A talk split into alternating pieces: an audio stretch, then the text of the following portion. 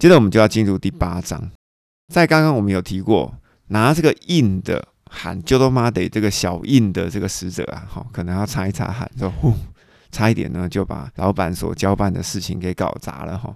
接着我们就要进入第八章，因为盖印盖完了嘛，当盖印盖完了之后呢，诶，第七印好，就也就是第七个封印就可以打开了。在第八章第一节是这样写：当羔羊他打开了第七个封印的时候。极尽发生在天空中，或者说是发生在天堂里，大约有半个小时，哈，也就两刻的时间。Nothing happened，半个小时。想象一个画面哦，是不是这个书卷哈？因为原本是卷起来的嘛，正在打开就要花半个小时。不知道是该时间半个小时哦，还是我们需要以千年如一日这个角度来计算哈？到底半小时有多长？如果真的把半小时换算成千年里如一日的时间，大约是二十点八年。好，大家可以大概算一下哈。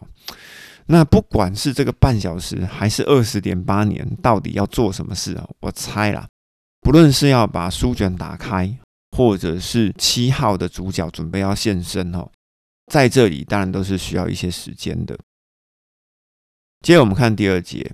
而我约翰看见了上帝面前站着七位的使者，并且呢有七只号角要赐给这七个使者。接着呢有一位使者他来了哦，站在祭坛的面前，他拿着金香炉。接着有许多的香赐给了这个使者。那这个使者呢，我们就叫他香香好了哈，因为他拿很多香嘛。好，我们叫他香香。好，也许是个女的了，我乱在 这边是我自己讲的哈。而呢，这个香香呢，他要在宝座面前的金坛上献上众圣徒的祈祷。接着，那个香的烟呢，就带着众圣徒的祈祷，从这个香香的手中哦，伸到上帝的面前。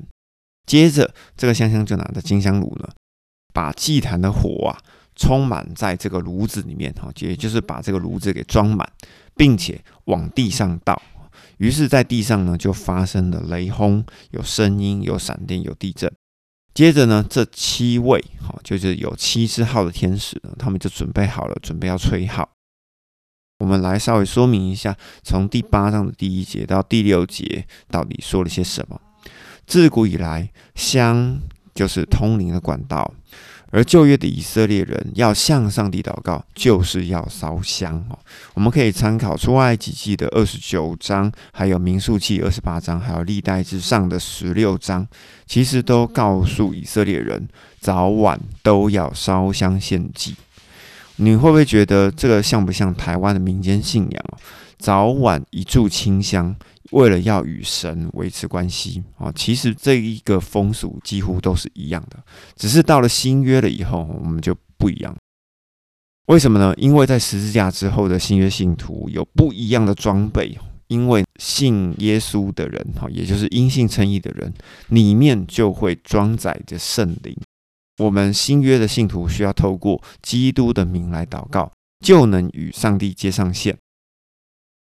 我们可以用一个现代的例子来说，我相信现在每一个人都有一只手机，而手机呢装上圣灵的电池之后，就能够透过话语的天线，配合基督五 G 的规范，连接上上帝的网络。我觉得差不多，圣灵、话语，还有基督，还有上帝，差不多应该就是类似像这个例子。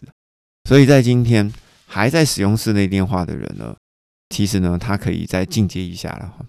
你可以邀请你的朋友呢，看看他们有没有想要进入五 G 的网络时代里面哈。而另外呢，我们要来讲一下香。香呢，就是这个使者香香啊，拿了一堆有香的烟呢，来到上帝的面前。而这堆香，哈，也就是这堆祈祷的内容，到底是什么呢？我们就按着金香炉的使者香香的反应，哈，他把祭坛上的火呢。装在金香炉里面装满，并且倒在地上，产生雷啊、电啊、地震啊，结果其实都是愤怒的。所以我就想问，到底在这个时候还有谁的冤屈没有报？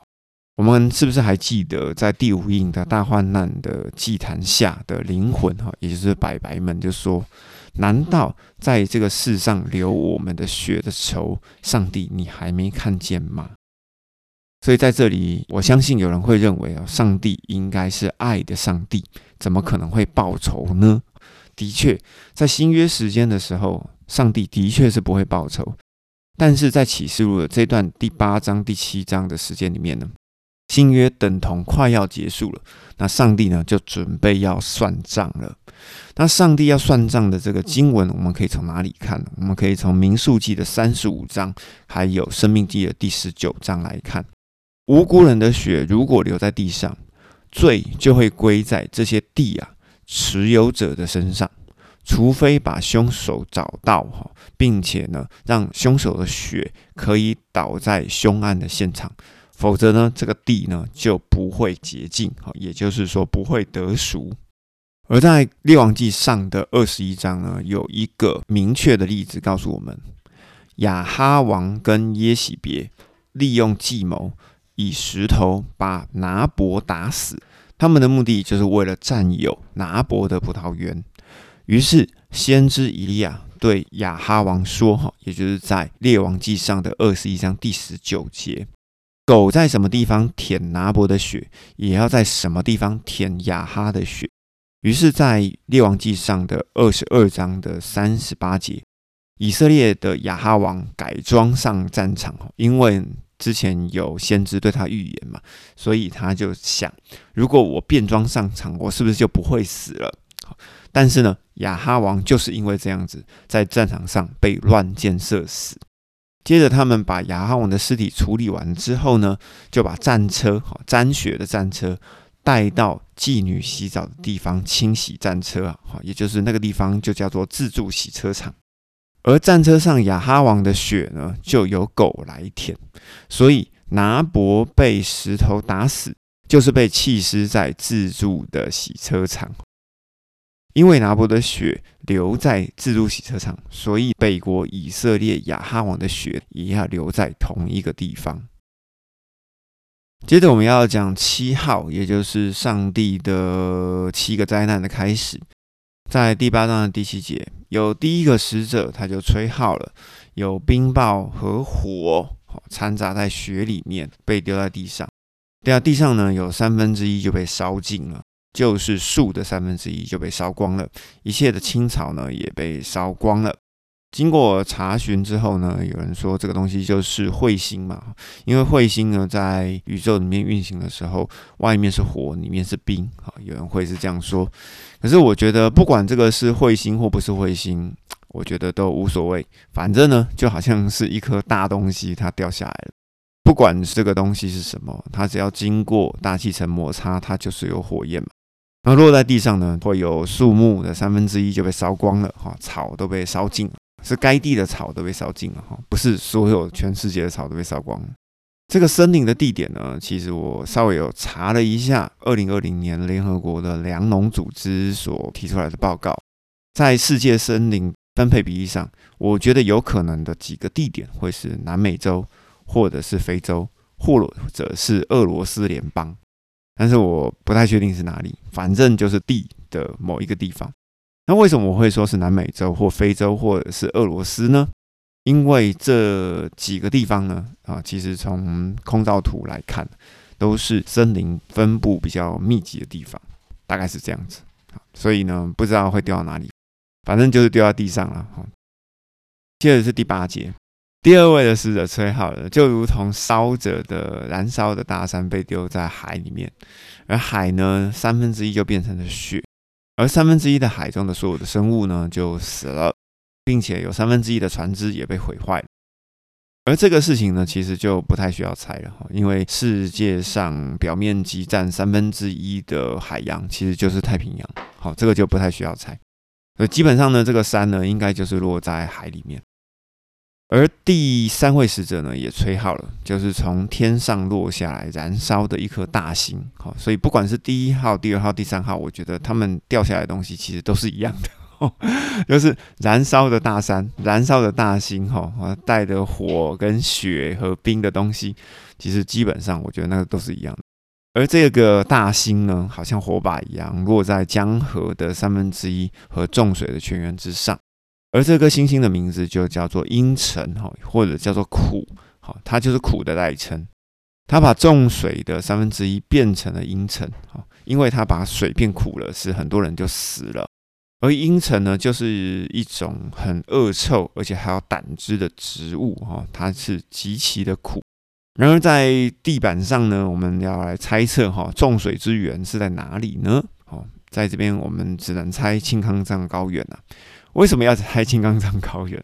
因为青康藏高原上哦，它有十个冰川，河流呢也有十个，那湖泊呢有二十个。哦，这是从 Wikipedia 里面查出来的。那基本上要有这么多的冰川、河流还有湖泊，看来看去呢，只有青康藏高原这个地方有。而青康藏高原它所影响的范围有哪些呢？中国、中南半岛、印度半岛、中亚以及西伯利亚地区哦。于是我们可以知道，青康藏高原它影响的范围其实是非常非常的广。于是在这边我们才会把重水资源拆青康藏高原。接着呢，第四位使者他就吹号了。日头有三分之一，也就太阳有三分之一，月亮三分之一和星辰的三分之一都被击打了，因为呢，他们的三分之一都变暗了，而且呢，太阳有三分之一没有发光哦。黑夜的月亮哦，也是这样子。那我们会想说，太阳看上去哈，好像是一个圆饼状哈，因为它圆圆的。诶，是好像是一个黑色的卡片哈，遮住三分之一吗？哦，其实应该并不是。于是我们可以参考在第六印的大地震是日月星变暗的意象，是日月星灯光被调暗吗？哈，其实并不是，而是漫天的火山灰。而在第四号，而在第四号的日月星的光度再次的减少了三分之一，也是把灯光调暗吗？还是有东西遮蔽了？如果是有东西遮蔽了，哈，这样子的 particle，这样子的黑烟，好，是前三颗星所造成的烟，还是第五号，好，也就是下一号的锅子要沸腾之前的烟呢？其实约翰在这边他并没有说。好，那我们就继续往下看。第十三节，在这边插入了一个事件，约翰就看见的一件事情，看见了一只老鹰。哈，我觉得那应该是天使啊，飞在天空，大声的说：“祸灾，祸灾！你们住在地上的民，因为啊，那其余三位天使，他们都要吹响号角。”接着，我们就要进入第九章。第五位使者呢，他就吹号了。约翰就看见有一个星，好，也就是一个使者，拥有无底坑的钥匙，从天上落到了地上。这位拿着无底坑钥匙的天使，他打开了无底坑，好像呢有一个大火炉的烟呐，从坑里往天上升啊。因为这个坑里的烟，使得太阳和空气都变黑暗。于是，在第九章的一二节，我们就要想一下，第四号的烟呢，是不是无底坑的烟先跑到空气里面呢，影响日月星的亮度？在这边，我们也只能猜哈。而第五号的开启哈，也就是把无底坑的开启，就如同把炉子上沸腾的锅盖打开一样，抽油烟机上面的照明灯会短暂的变暗一点点，哈，就好像是这个意思啊。于是，在第三节，我们继续讲。在无底坑的烟里面呢，跑出来的许多的蝗虫来到地上，而这些蝗虫呢，被赐予如同蝎子的能力。这些蝗虫同时被告知，不可以伤害地上剩余的草，或者是剩余的植物，还有剩余的树木。好，也就是地上的三分之二的草、三分之二的植物，还有三分之二的树木都不可以伤害，因为我们知道嘛，蝗虫就是吃草的、吃植物的。而这些蝗虫唯独要伤害那些没有上帝印记在额头上的人，哈，也就是十四万四千人以外的人。而蝗虫呢，被容许，哈，也就是被交代、被任命、被指派，哈，不可以杀死这些额头上面没有印记的人，就是只能使他们痛苦五个月啊。而当蝗虫呢，在蛰他们的时候，哈，就是没有。印记的人的时候呢，他们就会感到如同被蝎子蛰一样的痛苦。而在这个五个月的日子里面呢，人哈这些被蛰的人想要求死啊，却寻找不到他们。哎，这个很奇怪哈，你们会不会觉得这一句话其实蛮冲突的？他们渴望死，但是死却从他们那里跑走。好，你们要想一下哦，这一句话其实我觉得蛮有意思的。而启示录的第八章一看开头，一二三号毁了三分之一的植物，三分之一的大海，还有众水之源，并且在地上活着的人要被蝗虫蛰五个月哈，但是他们只能痛苦，但是不能死。好，但是为什么不能死？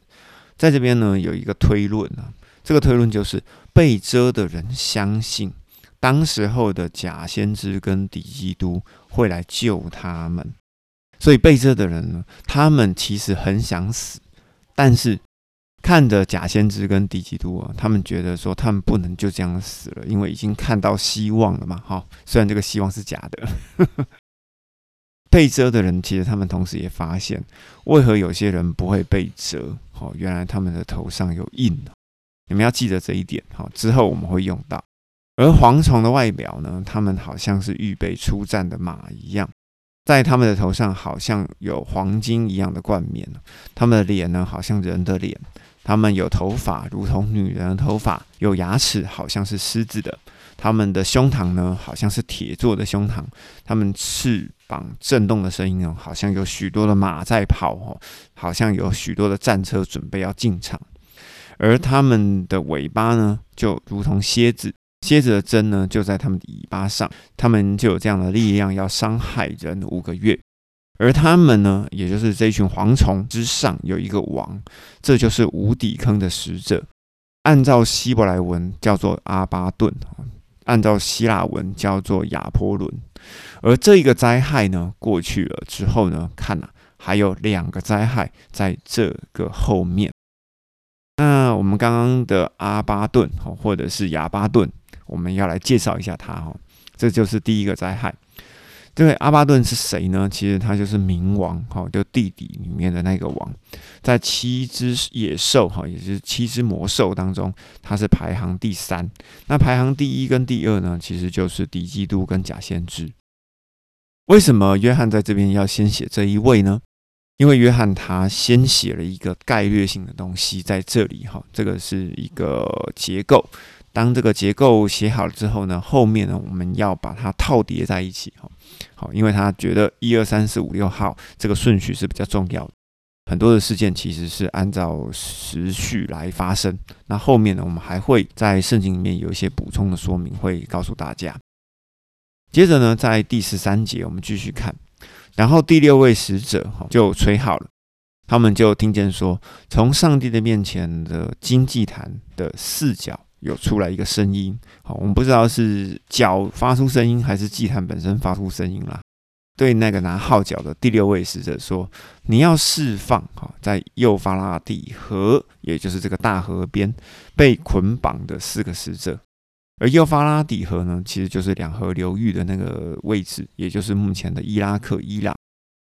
而这四个使者呢，就是为了到那个时候、那个时间，好，被预备释放的。”要来杀害人类的三分之一的四个使者。后来约翰就听到了，哈，这个骑兵，哈，四魔，哈，就这四个兽，他们骑兵军队的数字呢是万的两次的万，哈，也就是两万万，哈，就反正很多了，就很多很多就对了。